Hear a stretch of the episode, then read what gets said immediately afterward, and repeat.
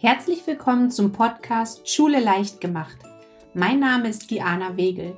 Ich bin Lehrerin, Autorin und Gründerin vom virtuellen Klassenzimmer.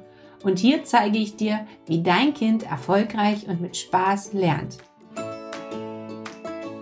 Hier bist du bei der Serie von A bis Z zum erfolgreichen Schulstart und wir sind bei F wie Fehler angekommen. Vielleicht ist dir das auch schon mal aufgefallen und du hast dich ein bisschen geärgert, dass dein Kind ähm, häufig Plus und Minus verwechselt oder dass dein Kind immer wieder Wörter falsch schreibt, ihr doch so ausgiebig geübt habt. Es passieren also einfach Fehler, die du meinst, die gar nicht sein müssten.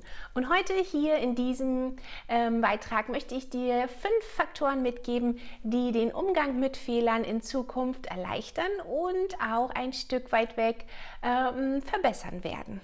Kommen wir zum Fakt Nummer 1. Mm, wir müssen erstmal verstehen, warum Fehler überhaupt passieren. Das kann ganz unterschiedliche Ursachen haben und ich möchte dir drei davon einmal bewusst machen, ähm, drei häufige Ursachen und du guckst mal, was davon vielleicht auf dein Kind zutreffen könnte. Der erste Fakt ist, warum Fehler passieren können, ist, dass der Lerninhalt noch nicht ausreichend, ausreichend gefestigt wurde. Also vielleicht kannst du identifizieren, dass dein Kind Fehler macht und du weißt ganz genau, okay, das Wissen ist noch nicht richtig im Langzeitgedächtnis abgespeichert. Es kann aber auch sein, dass dein Kind in bestimmten ähm, Drucksituationen, das kann Leistungsdruck sein oder Zeitdruck sein, dass dein Kind da das Wissen noch nicht entsprechend abrufen kann und dadurch dann unnötige Fehler passieren. Oder es ist vielleicht der Fakt Nummer drei, dass dein Kind hat äh, Schwierigkeiten hat, äh, sich zu konzentrieren und äh, deswegen ähm, Fehler passieren, die eigentlich gar nicht sein müssten. Dann lass uns doch jetzt einmal schauen, was du machen kannst, wenn äh, dein Kind häufig Fehler macht, wo du meinst, die müssten gar nicht sein. Und dazu kommen wir jetzt im Fakt Nummer zwei. Fakt Nummer zwei ist, dass hilft gegen Fehler. Du hast jetzt also geguckt, okay, was sind die häufigsten Ursachen? Die kennst du nun. Jetzt kannst du mal überlegen, okay, was könnte davon vielleicht auf mein Kind zutreffen? Und äh, die besonders wichtige Frage, ja, was kann ich denn überhaupt machen?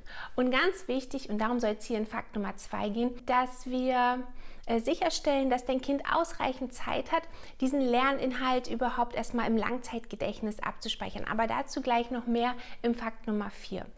Äh, vielleicht hast du auch schon mal überlegt oder, oder so Äußerungen gesagt wie ähm, lies noch mal genauer oder jetzt konzentrier dich doch mal. Aber das hat leider nicht so den gewünschten e-, Effekt äh, gezeigt.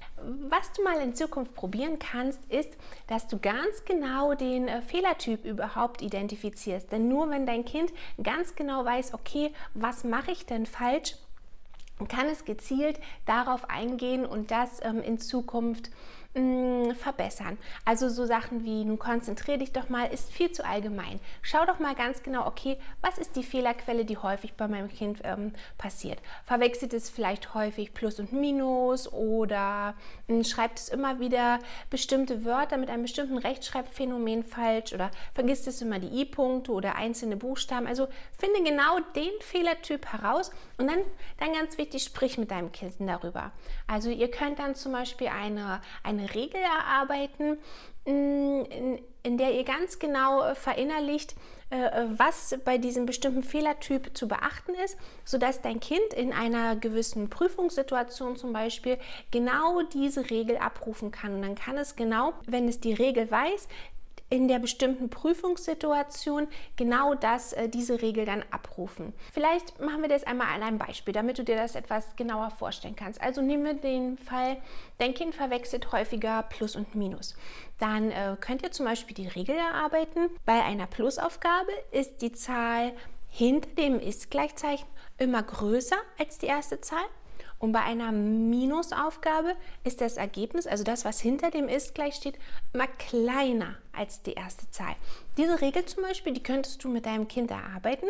Und wenn dein Kind jetzt zum Beispiel einen Test in der Schule schreibt oder bei den Hausaufgaben so ein mm, Arbeitsblatt bearbeiten soll, wo ständig mit Plus und Minus äh, gewechselt wird, dann kannst du deinem Kind eben genau diese Regel an die Hand geben.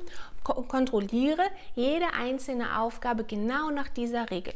Schau dir die Zahl hinter dem Ist gleich an die muss größer, wenn sie größer ist, dann ist eine Plusaufgabe, wenn sie kleiner ist, ist eine Minusaufgabe. Und so kann dein Kind ganz genau, indem es diese einzelnen Aufgaben immer nach, diesem, äh, nach dieser Regel analysiert, die eigene Aufgabe kontrollieren und solche Flüchtigkeitsfehler, dass man ähm, dann doch beim Abarbeiten der Aufgaben da häufig mal wechselt, kann dein Kind so diesen Fehlertyp äh, in Zukunft reduzieren.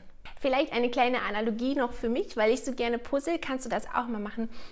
Zum Beispiel so Aussagen wie, suche passende Puzzleteile heraus, ist sehr unspezifisch.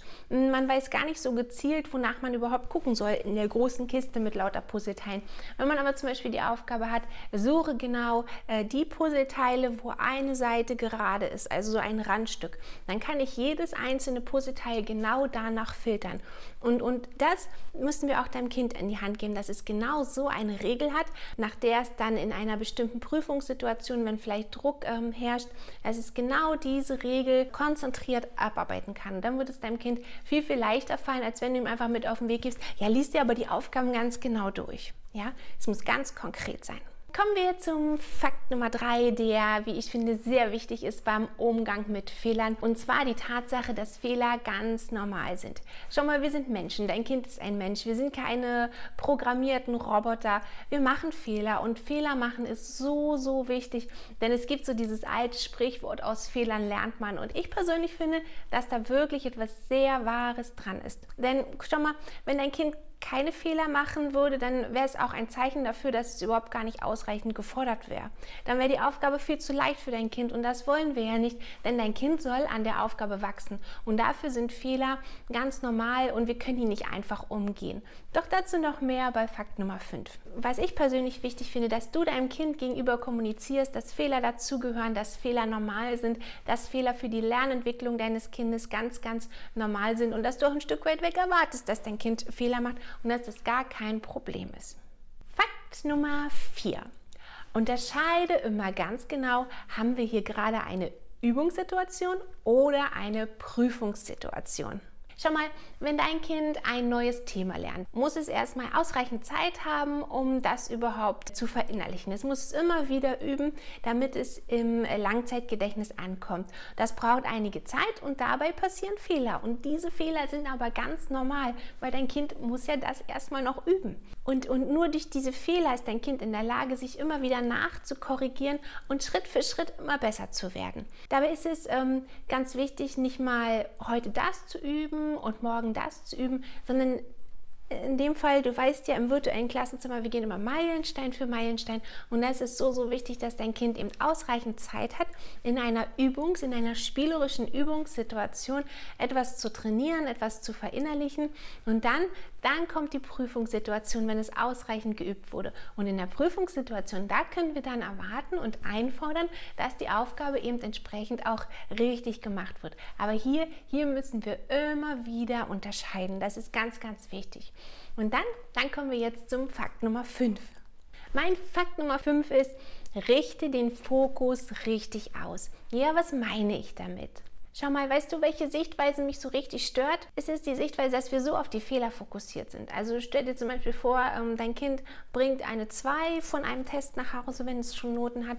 Und wir sind so darauf fokussiert zu gucken, ah, guck mal, das und das hast du noch falsch gemacht. Beim nächsten Mal machen wir das aber richtig. Oder wenn dein Kind ähm, ein Diktat geschrieben hat und es hat fünf Fehler gemacht, dann ist automatisch unser Fokus darauf, hm, auf diese fünf Fehler. Und, und wir, wir nehmen ähm, äh, das für viel, viel wichtiger als die Sachen, die eigentlich richtig gemacht wurde. Und hier, hier möchte ich dich ein bisschen dafür sensibilisieren, deinen Fokus ein klein bisschen zu wechseln und auf die Sachen zu richten, die dein Kind schon richtig gemacht hat. Also wenn es zum Beispiel von zehn äh, Lernwörtern schon, ähm, schon sechs richtig geschrieben hat, dann zeig doch mal deine Begeisterung dafür und deine Bewunderung und äh, lobe dein Kind dafür, dass es schon sechs Wörter richtig geschrieben hat. Also ähm, leg den Fokus nicht immer so auf das äh, Negative, sondern schau, was dein Kind ähm, schon alles geschafft hat. Das waren so meine fünf Faktoren zum Umgang mit Fehlern, die dir den Umgang mit Fehlern in Zukunft etwas erleichtern sollen. Also wenn du möchtest, dass dein Kind in Zukunft weniger Fehler macht, sei dir diesen fünf Faktoren bewusst und Ganz, ganz wichtig, identifiziere genau den Fehlerqueren und ähm, erarbeite da mit deinem Kind eine Regel, an die es sich festhalten kann, sodass diese Fehler in Zukunft dann nicht mehr oder wenn sie auch immer noch passieren, einfach deutlich weniger auch werden. Aber sei dir immer wieder bewusst, Fehler beim Üben gehören dazu. Die Episode ist zwar zu Ende, aber wir müssen uns noch nicht verabschieden. Gehe auf mia und mika.de-elternratgeber und lade dir meinen Schulratgeber kostenlos herunter. Dieser wird dir helfen, sofort mehr Leichtigkeit bei euch zu Hause ins Lernen zu bringen. Und wenn dir mein Podcast gefällt, würde ich mich riesig über deine Bewertung und Rezension freuen. Bis zum nächsten Mal.